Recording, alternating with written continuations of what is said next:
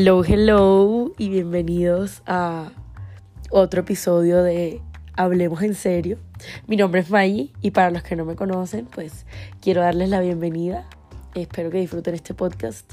Les estoy hablando yo aquí sin saber absolutamente nada de la vida y sin tener todas las respuestas, pero con toda la disposición para contarles mis anécdotas y mis tragedias, pero también todas las cosas buenas que he aprendido y que me han ayudado a crecer. Espero que disfruten y nos vemos en el podcast. Hello, ¿cómo vamos? Ignoremos mi bostezo, por favor. Lo voy a dejar solo para que vean que esto es 100% real, no fake. Bueno, el capítulo de hoy por el título, me imagino pues ya inferirán un poquito de lo que les quiero hablar. Em, siento que es un capítulo muy importante porque creo que es algo que todo el mundo debería aplicar en su vida como para evitarse malos ratos y heridas innecesarias, diría yo. Bueno, entonces, el capítulo de hoy se llama Ser tu espacio seguro. ¿Qué quiere decir eso? Ser tu espacio seguro es aprender a que no necesitas de nadie más. Y no, no me refiero a como, hoy sí, yo puedo hacer todo sola, no necesito a nadie en mi vida, voy a vivir sola por siempre, no. Pero ser tu espacio seguro es no depender emocionalmente de nadie, sino tener a la gente que tienes en tu vida porque la quieres, la aprecias, la valoras, no porque la necesites. Entonces ahí va a empezar el desarrollo de nuestro capítulo de hoy. Les voy a contar una historia de algo que me pasó en estos días que yo creo que fue lo que me hizo como que analizar un poquito sobre esto. Y es que estaba yo en la universidad y de casualidad me encontré con una amiga de toda la vida, o sea, una amiga del alma. Estudiamos el colegio juntas toda la vida, o sea, desde los seis somos amigas. Y como que nos hablamos todo el tiempo y ese día nos cuadró el horario y nos sentamos a almorzar. Entonces, como todas las amigas, uno empieza a desatrasar el cuaderno, a ver qué hay de la vida de la otra nos empezamos. Uy, perdón. nos empezamos como a preguntar de las relaciones de la otra, como los chismes y las vainas. Y como que, pues ella está como recién cuadrada, entonces yo le pregunté, bueno, ¿y cómo vas? ¿Cómo te has sentido? No sé qué. Y ella me preguntó como lo mismo, como que cómo iba yo con el niño que estoy saliendo, no sé qué. Y me dijo una cosa que yo creo que uno sabe las cosas, pero como que hasta que no se las dice alguien más, uno no se las cree. Y Mari me dice como que, Marica, Maggi, en verdad, yo estoy en shock, todas estábamos en shock, todas se refiere como al combo de nuestras amigas, porque tú siempre has sido como que muy independiente y como que realmente tú no necesitas a nadie y tú no sé qué, bla, bla, y yo, como que, ay, o sea, como que para darles contexto un poquito, yo siempre he sido súper jodida, como que yo siempre he sabido que quiero, como con, no en la vida en general, pero como con mis relaciones, como que espero y como que yo con los niños era súper odiosa, o sea, como que a mí me invitaban a salir y yo salía, la más más querida, pero yo decía, bueno, si no me gusta, ¿para qué voy a seguir saliendo con él? Entonces lo zafaba, pero no me gustaba ninguno. Y con el susodicho, pues como que todo fue un plot twist, porque ajá, como que todo se dio bien, no sé qué. Entonces, bueno, mis amigas estaban como intrigadas. Y Mari me contaba que ella en sus relaciones pasadas siempre dependía mucho emocionalmente de sus parejas. Entonces, terminaban relaciones tóxicas, dando más de lo que recibía, tolerando malos tratos, eh, faltas de respeto, malas actitudes por, por no saber uno estar solo y como que darse su lugar. Entonces como que nuestra charla ahí de corazón a corazón y como que enseñándonos cosas que hemos aprendido cada una, yo le decía a Mari que para mí la clave de uno pues estar en una relación sana y dos de, de darte un espacio lindo con otra persona es primero saber qué es lo que quieres y dos, saber que esa persona está en tu vida es porque la quieres en tu vida, no porque la necesitas. Aprender a tú hacer tu vida y seguir tu vida sin necesitar de alguien más románticamente o, o depender de alguien en cualquier aspecto de tu vida, que tú te sientas lo suficientemente cómodo o cómoda estando sola, que no es que cualquiera venga y, y como que altere esa vida que llevas y esa rutina y esa paz. Entonces, yo descubrí que para uno vivir una vida en la que no tenga que conformarse, en la que no tenga que someterse a malos tratos ni tolerar eh, faltas de respeto, tienes que aprender a estar bien contigo, a saber que tú no necesitas a nadie, que la gente que entra a tu vida va a entrar porque tú se lo permites, porque tú eh, disfrutas su, su compañía y como que estén en tu espacio sin que eso altere el resto de las actividades de tu vida.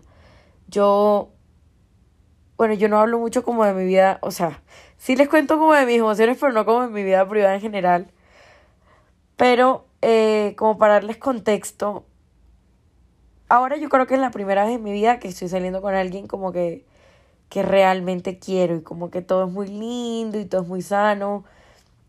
Y aunque tenemos muchas diferencias como en muchos aspectos de la vida, por supuesto, como que todo lo hablamos, eh, cuando algo no nos gusta nos lo decimos, como que dejamos que cada uno esté en su espacio, viva su vida y que estemos como que juntos porque realmente disfrutamos la compañía del otro. Y siento que para que llegáramos a ese punto, uno, pues tienes que conocer a las personas, ¿no? Saber saber con quién te estás juntando, qué te puede aportar esa persona a tu vida, eh, si te va a aportar crecimiento, si te va a traer paz, si no va a ser un dolor de cabeza, sino algo que te sume. Entonces, pues cuando yo conocí al don, yo estaba en un punto de mi vida en el que aunque no estaba en el mejor momento emocionalmente, ya había aclarado muchas cosas en mi, en mi aspecto personal, entonces como que ya tenía claro cómo iba mi vida, la rutina que llevo, la gente a la que quiero, eh, que sabía que yo pues era una persona que tenía poco tiempo, porque pues con la universidad como que eso me demanda un montón.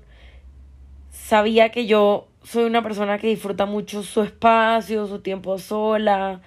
Eh, que no, no tolera que nadie le falte el respeto, ni que nadie la haga sentir menos. Entonces yo pues como que sentí un poquito que yo era muy cerrada como a la gente. Pero realmente me di cuenta que no es eso, no es que tú seas cerrado, sino que, que tú, que tenía mis reservas, ¿no? Como que, como lo que les decía, me sentía tan bien conmigo que yo no quería que cualquiera viniera y me, me dañara mi tranquilidad, que tanto me ha costado conseguir, porque es una cosa de todos los días, ¿no? Y, y todos los días uno se enfrenta a algo, a un conflicto distinto, a una dificultad, a una situación estresante, y pues depende de ti, como de tu trabajo personal, no dejar que eso altere el curso de tu vida y de tus emociones. Obviamente yo lloro y me desmorono y todo, pero como que vuelvo a mi punto y sé que quiero y sé en qué estoy y vibro alto y todo, bla, bla, bla, bla, bla.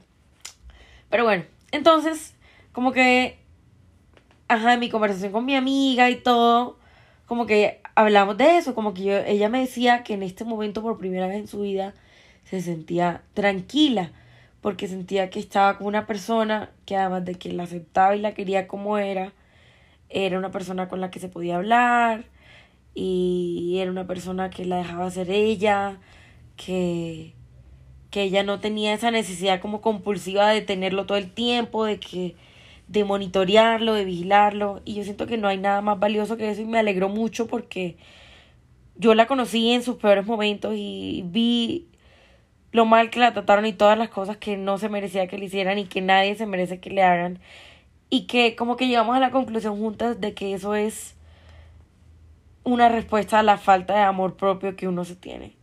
Y como que eso va a sonar súper cliché y todo, como que hay el amor propio, el amor propio, pero realmente uno cuando hace un análisis más profundo de lo que es el amor propio, el amor propio simplemente es respetarte, es saber quién eres, qué es lo que quieres,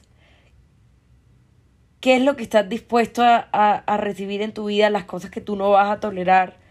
Saber poner límites. El amor propio es poner límites en cosas que tú sientas que vayan a afectar tu tranquilidad y tu paz. Yo, por ejemplo, bueno, vivo en una lucha constante de amor propio, pero no amor propio personal, sino como, no como espiritual, sino como físico. Como que a mí todavía me cuesta mucho y es como que mi lucha más constante como con mi físico. Pero eso no ha impedido que yo me respete menos, me valore menos, sienta que merezco menos.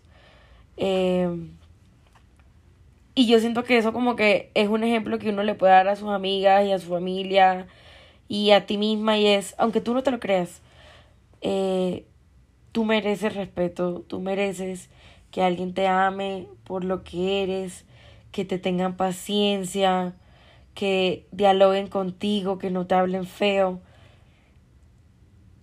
Y, y pues a esa conclusión llegué. Ahora, ese amor propio yo lo asocié a, uno sentirse y ser como que su espacio seguro.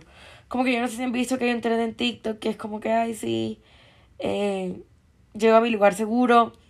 Entonces como que su familia, su perro, su novio, lo que sea.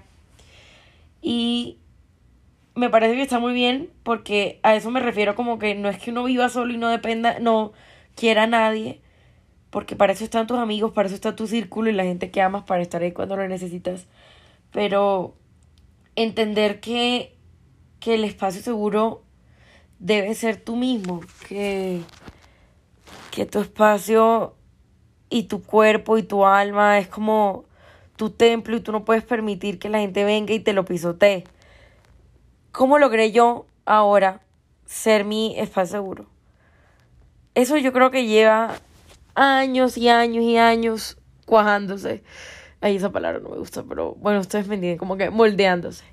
Pero todo pasó como que cuando uno toca, como a mí me pasó cuando yo toqué como fondo de mi vida y cuando yo vi que ni yo me respetaba, ni, ni me daba el valor que necesitaba, ni tenía como que esa seguridad suficiente como para salir adelante y seguir con mi vida, sino que simplemente estaba triste, desmotivada, como que deprimida, genuinamente como que deprimida de verdad.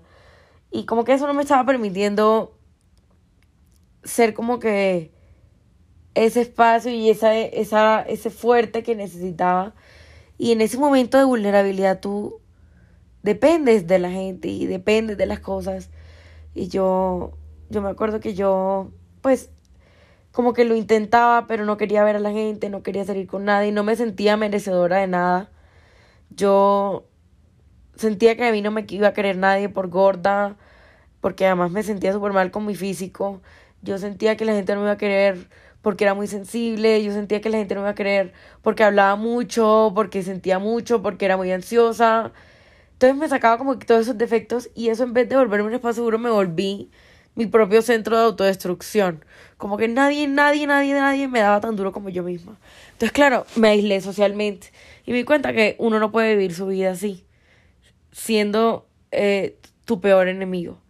Entonces empecé a trabajar poco a poco, a crear cimientos, como que, que fortalecieran esa relación conmigo, porque yo siempre lo he dicho en todos los momentos de mi vida que hasta que uno no haya curado sus heridas internas, uno no puede abrirse y entrar a tener algo con alguien más. Porque eso simplemente te va a herir a ti y va a hacerle daño a una persona que puede que tenga buenas intenciones y que uno por sus miedos, sus inseguridades, sus heridas, sus dolores, termine eh, autosaboteándose y termine lastimando pues más de lo que se necesita. No más de lo que necesita, como que, que termines lastimando a alguien que realmente no lo merece y a ti más de lo que ya te has lastimado. Y por lo menos dentro de todo mi dolor y todas mis cosas, como que siento que tuve la sensatez para mantenerme firme en esa decisión. Y yo dije, hasta que yo no haya sanado mi relación conmigo misma y haya mejorado, así sea una gran parte de mis inseguridades, yo no voy a abrirle mi corazón a nadie. No sé si de pronto fui yo un poquito muy obsesiva o simplemente traté de ser afectivamente responsable con la persona hipotética que fuera a llegar a mi vida. Y así hice, porque me di cuenta, uno, yo creo que uno no siempre tiene que aprender de sus errores, sino de las experiencias de la gente y de los amigos y del círculo que lo rodea. Y a mis amigas, muchas de mis amigas o gente no tan cercana, terminaba fracturando sus relaciones que eran lindas y eran sanas por inseguridades que, que estaban en sus mentes. Entonces, gente que salía de una relación súper dolorosa y se metía a otra relación, entonces empezaban esos celos obsesivos eh, y, y esa ansiedad y eso que estar haciendo con quién está, no sé qué, bla, bla. Y que yo siempre vi y juzgué de afuera. Yo no soy en la posición de juzgar a nadie, pero pues Loki sí lo hice, ¿no? Como que yo decía, pucha, yo no. Eso yo no es lo que quiero, eso no es lo que yo quiero para mi vida y yo no haría esa vaina y yo digo como que no, que necesidad o, ver a los, a los manes que como que no saben lo que quieren, pero no saben estar solos, entonces solo se meten con mil, con, como que se cuadran y se meten con mil viejas, entonces son infieles y no sé qué, y bla, bla. Entonces, eso todo yo lo vi en mi entorno y yo dije, yo no quiero esto para mí. Y el día que menos lo esperaba, como que, pues, vi que había sanado. Entonces, primero empecé como que a tratar de hablarme lindo, ¿no? Como que no, no ser siempre tan, tan dura conmigo misma y era como que listo, estás haciendo las cosas bien. Empecé a hacer ejercicio, que es que yo creo que yo lo digo en todos mis podcasts, pero es que ustedes no entienden el impacto que tuvo el ejercicio en mi vida. O sea, ni siquiera físicamente, que yo no soy una vieja fit, ni les voy a decir soy la vieja más eh, disciplinada, no sé qué. Pero el ejercicio como que en el tema de mi mentalidad, uff, fue un antes y un después. O sea, de verdad marcó un antes y un después en mi vida. Yo empecé a, a a estar menos ansiosa, mi autoestima mejoró, em, nuevamente como a comer un poco más sano, a mí eso siempre me ayuda, me hace sentir muy bien. Em, empecé a, a, sacar a gente de mi vida que ya yo en verdad sentía que, que no que no me aportaban, me volví, yo creo que mucha gente dirá como que, ay, se volvió súper distante, no sé qué, en verdad, no, pero como que uno no tiene que, que, que, estar ahí, que caerle bien a todo el mundo, uno no tiene que, que creerse amigo de todo el mundo. Mientras más honesto y más lindo tu círculo, sin importar lo pequeño que sea, mejor, mejor, mejores relaciones vas a tener, vas a estar más tranquila, vas a sentirte más en confianza. Dejé en Instagram, yo siento que las redes sociales son, son, pueden ser dañinas en, en cierto punto. A mí, me afectan un montón, en mucho, como que en algunas ocasiones.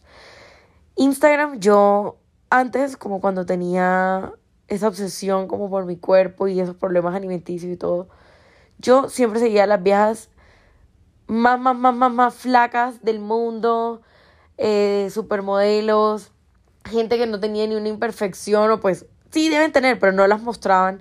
Entonces como que mis aspiraciones siempre eran como que temas físicos y dejé de seguir un montón de cuentas que yo simplemente me di cuenta que, me estaban era haciendo daño y generando más inseguridades. Entonces dejé de seguir ese montón de páginas. Em, toda, toda aquella persona que promoviera un estilo de vida insostenible y no saludable, los dejé de seguir. Em, empecé también como que a cuidar mi espacio externo. Mucha gente va a decir como que esa vaina que tiene que ver, no sé qué. Oigan, y tiene todo que ver. Yo cambié todo mi cuarto, eh, empecé como que por rutina a mantenerlo organizado y eso se los juro. Uno tiene su mente, uno despeja su espacio y despeja su mente. Eh, yo antes salía y no hacía mi cama, llegaba a mi cuarto y esa vaina me da como ansiedad. Yo ahora no hay un día en que yo no haga mi cama. Siempre trato de organizar mi cuarto cuando llego, como que mi escritorio, mi mesa de noche, no es como que una limpieza profunda, pero como que mantenerlo organizado. Y como que yo llego y mi espacio seguro también es un espacio físico. El único espacio sobre el que yo tengo control es mi cuarto, porque pues yo no vivo sola. Mi cuarto es mi santuario. Y así como mi cuarto, mantengo a mi cuerpo. Trato de mantenerlo limpio, de cuidarlo, eh, de, de tratarlo como, como lo que es, ¿sí me entienden? Como como lo que merece. Entonces, como que hacer eso, empezar a borrar fotos de mi galería, a sacar ropa que no necesito, a botar cosas que ya no usaba, que estaba acumulando ahí sin necesidad, y a como que a cada vez tener y acumular menos cosas, eso también me ayudó mucho como que a aclarar mi mente y a despejarme. Em, nuevamente, como que los, los hábitos que agregaba a mi rutina entonces, más allá que el ejercicio, como mi horario de sueño, oigan, en verdad el sueño es una cosa que está subvalorada y es, para mí es mi cosa más sagrada. O sea, ahora les estoy grabando este podcast a las 9 y 13 y ya estoy trasnochada. Pero para mí dormir mis 8 horas, sobre todo estudiando una carrera tan demandante, eh, es vital. Yo siento que uno tiene que, que ponerse de prioridad su, su cuerpo, su descanso, tu mente. Eso me ayudó mucho a ser un lugar seguro para mí. Y nuevamente, em, como que yo hablo mucho conmigo misma, ¿no? Y muchas veces, obviamente, era súper grosera y era como que, porque estás estúpida, porque no puedes hacer esto, porque hiciste esto mal, porque dijiste aquel cosa y me cuestionaba todo. Ahora es como que, literal, es como estar hablando con otra persona. Entonces, como que, bueno, Maggie, ¿qué hiciste mal? O mira, te está yendo súper bien, o uy, estudiaste esta clase bien, o uy, vamos a caminar, no sé qué. O sea, literal, yo trato de ser mi mejor amiga en algunos momentos. Yo creo que eso sonó medio raro, pero bueno, ustedes me entienden, como que uno tiene que hablar con uno mismo y como que reevaluarse, como que verse de otra perspectiva. Evaluar tus errores, tus virtudes. Y cuando ya hayan hecho todo eso y que ustedes se sientan satisfechas y conformes como con no conformes, bien, que se sientan felices y tranquilos con ustedes mismos, que ustedes puedan ir un día y digan, uy, pues me toca almorzar sola y puedan hacerlo sin ningún problema, o quieran ir a hacer algún plan y puedan hacerlo sola, eh, van a darse cuenta de que, de que la vida y la soledad, aunque es incómoda en muchas ocasiones, es algo que siempre va a estar, ¿no? Y que que lo único que es constante en nuestra vida somos nosotros. Y lo único que uno se va a tener 100% es a uno mismo. Entonces, pues lo mínimo que pueden hacer es llevarse bien con uno y tratar de tener una buena relación con ustedes mismos. Entonces, ya como resumen de eso, pues cuando yo logré tener ese espacio y sentirme bien conmigo, cómoda y sentirme a salvo conmigo, yo dije, bueno, ya me siento en paz, me siento tranquila, me siento lista para compartir este espacio con alguien más. Y en ese entonces, como regalo de la vida o como pura suerte y casualidad, llegó Jul Julianchis. No planeaba decir el nombre, pero bueno, ya que. Y nos conocimos y todo fluyó divinamente porque ya yo había sanado muchas cosas. Y pues cuando nos conocimos como que hubo mucha confianza, ¿no? Y nos contamos muchas cosas, de esas cosas que uno no habla y, y que es importante hablar porque cuando la gente no lo sabe, pues pueden actuar inconscientemente de maneras hirientes. Y, y nada, con, con, con el susodicho todo ha sido muy sano porque, porque yo aprendí y en ese momento de soledad y de meditar y de preguntarme qué quiero y qué aspiro para mi vida, eh, entendí muchas cosas. Entonces, por ejemplo, con Juli yo soy una persona que todavía no he podido manejar el sobrepensar las cosas, ¿no? Entonces yo de verdad me hago unas películas horribles como conmigo y mis inseguridades. Entonces, a ver, eh, como que un día yo me levanto y digo, ¿será que ya se aburrió de mí? Sin ninguna razón, o sea, el man me puede acabar de decir como, eres la vieja más divina del mundo, te quiero, no sé qué, yo, ¿será que ya se aburrió? Entonces yo le dije, Juli, yo a veces voy a sonar un poquito irracional y necesito reassurance, necesito que me confirmes cosas, que me digas cómo te sientes, que, que no te pongas raro de la nada, sino que hablemos las cosas. Y de la misma manera, Juli me decía cosas que él esperaba o que él sentía y y como que yo siento que además somos muy amigos, entonces como que nos podemos contar todo. Yo, pues este tema cuando me creé My Journal como que lo empecé a hablar más, pero como que las inseguridades que yo tenía con mi físico y tengo con mi físico y con mi cuerpo, yo se las conté y le dije. Y que muchas veces yo no me sentía suficiente. Eso después de haber sanado, ¿no? Porque es que lo que les digo yo, que el amor propio no es una cosa lineal y uno no todos los días se va a levantar sintiéndose la vieja más divina y más inteligente del mundo, la vieja más capaz. Hay días que uno se siente terrible y que uno en ese sentimiento uno empieza a pensar todo y uno dice, ¿será que yo por ser así no le va a gustar más? ¿O será que yo no me merezco tal cosa? ¿O será que no es que... Es algo que hay que trabajar porque esos son pensamientos ansiosos y pensamientos intrusivos, pero al yo tener la confianza para contarle, yo, yo ya sé que le puedo decir, hoy no me siento segura o sabes que hoy te noté raro, no sé si soy yo, hablemos, qué piensas de esto, qué piensas de tal cosa. Y siento que eso es lo más sano que hemos podido hacer. Eh, yo siento que Julia ha sido una... Es que yo creo que nunca escuchar este podcast, pero si lo escuchó alguna vez, qué vergüenza, porque... Pero pues, en verdad, ha sido una cosa linda que llegó a mi vida, o sea me ha enseñado muchas cosas y me ha enseñado que uno a partir del amor propio y del amor por alguien más, como que uno puede construir cosas muy lindas.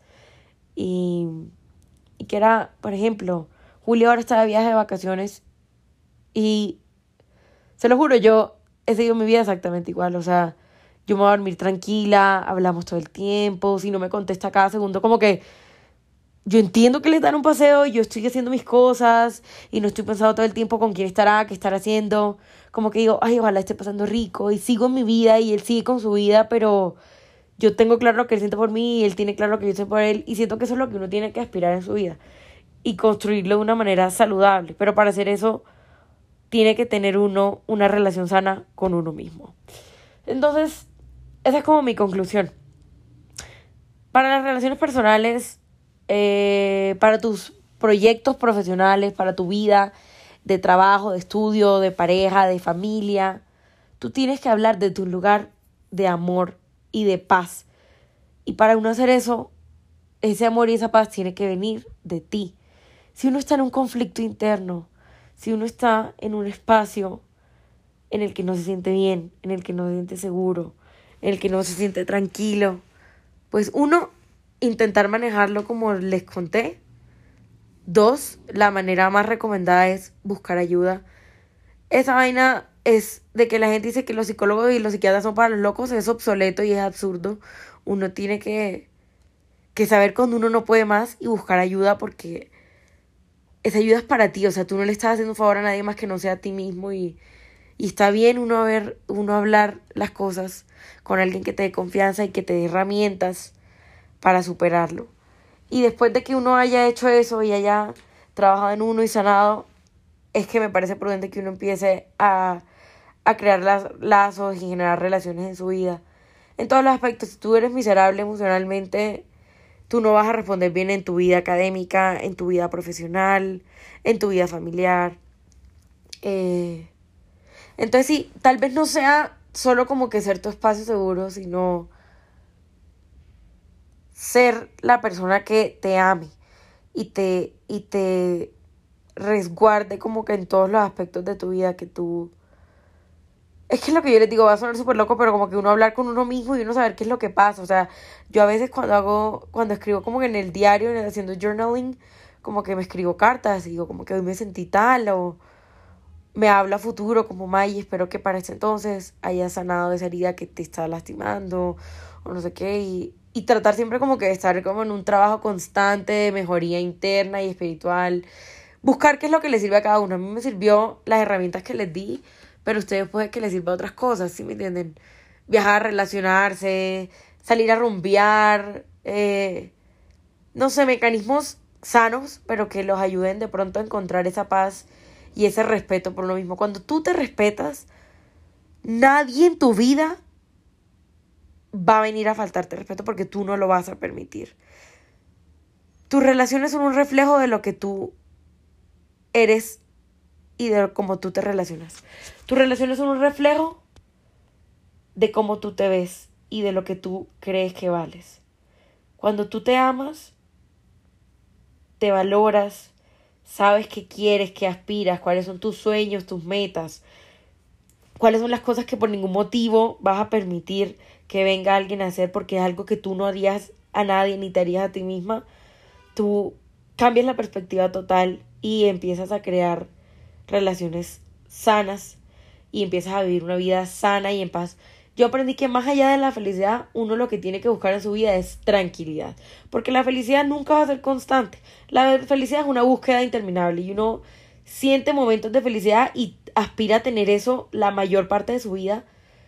Pero pues la vida también es de afrontar las cosas feas que se ponen y saber manejarlas desde las herramientas que tienes tú en tu corazón.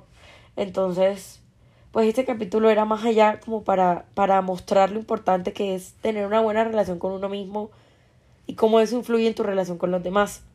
Yo antes ya para terminar les voy a poner un ejemplo. Yo antes eh, con mi hermana peleaba un montón. Peleaba un montón porque vivimos juntas y pues la convivencia siempre es un tema súper complejo. Y como que yo estaba fastidiada, como que a mí me parecía mamoncísimo esa peleadera. Entonces un día mi mamá me dijo, nena, para pelear se necesitan dos. Y se lo juro, esa frase ha sido mi life motto. Como que ella empieza a pelear algo y yo, como ya no hablo desde el odio ni desde la rabia ni nada, sino que ahora medito y no digo lo primero que se me viene en la cabeza, sino que digo que pienso en las consecuencias de lo que voy a decir, de que lo que voy a decir puede ser hiriente y puede ser una cosa de la rabia del momento. Entonces tomo aire y no me envuelvo en la pelea, le digo como que listo, ¿sabes qué? Hablamos después o no solo con, con ella, sino como en mi relación en general. Como que algo que no me gusta, lo medito, no me exalto, trato de decir las cosas con la cabeza fría y todo desde la visión o desde la perspectiva de poner mi paz primero. Y se los juro, nunca antes había sido tan tan feliz, tan serena, como que buena eh, resolviendo conflictos porque ya no me meto y no me no dejo que me afecten de la manera en que me afectaban antes. Además que trato de ponerme siempre en el lugar del otro, entonces como que no digo cosas que sé que a mí me afectarían. Y y como que ya finalmente ese sería el consejo, como que traten siempre de, de trabajar esa relación que tienen con ustedes mismos. Día a día, vean qué son las cosas que les generan intranquilidad, qué es lo que les hace daño, qué son aquellas cosas que tienen que sanar y poco a poco dense ese espacio para ustedes, dense momentos lindos, invítense a comer, cómprense flores, vayan a hacerse las uñas, el pelo, lo que los hace feliz a mí, yo voy y me hago las uñas y ese momento para mí es maravilloso. O me compro un café que no me puedo comprar todos los días, como que, que sea algo importante y especial para mí y voy y camino un rato largo escuchando podcasts o escuchando música y me voy yo con mis pensamientos y todas esas cosas. Y ese momento incluso me sirve un montón para resolver problemas o cosas que tenga en mi cabeza. Si algo que me genera mucho estrés, salgo a caminar y trato de, de ver cómo lo voy a manejar. Entonces eso, no hay nada más lindo que construir una relación eh, linda con uno mismo. Y ese es mi consejo. De pronto divagué un poco, no, no, no sé qué tan concisa fui, pero creo que les dejé clara la idea de qué es lo que me ha servido a mí y de lo importante que es y las consecuencias positivas que tiene en tu vida. Entonces, nada, de eso se trataba el capítulo de hoy. Espero que lo hayan disfrutado. Les mando un besote y un abrazo. Y recuerden que pues me pueden ver y escuchar también en todas mis redes sociales, en My Journal, como sale aquí en el podcast. Y nada, ánimo y espero que, que este capítulo les ayude un poquito y les inspire y los inspire a sanar desde adentro para después poder llevar una vida más tranquila y más feliz. Un abrazo y que descansen o que empiecen bien su día, no sé a qué hora estén escuchando esto.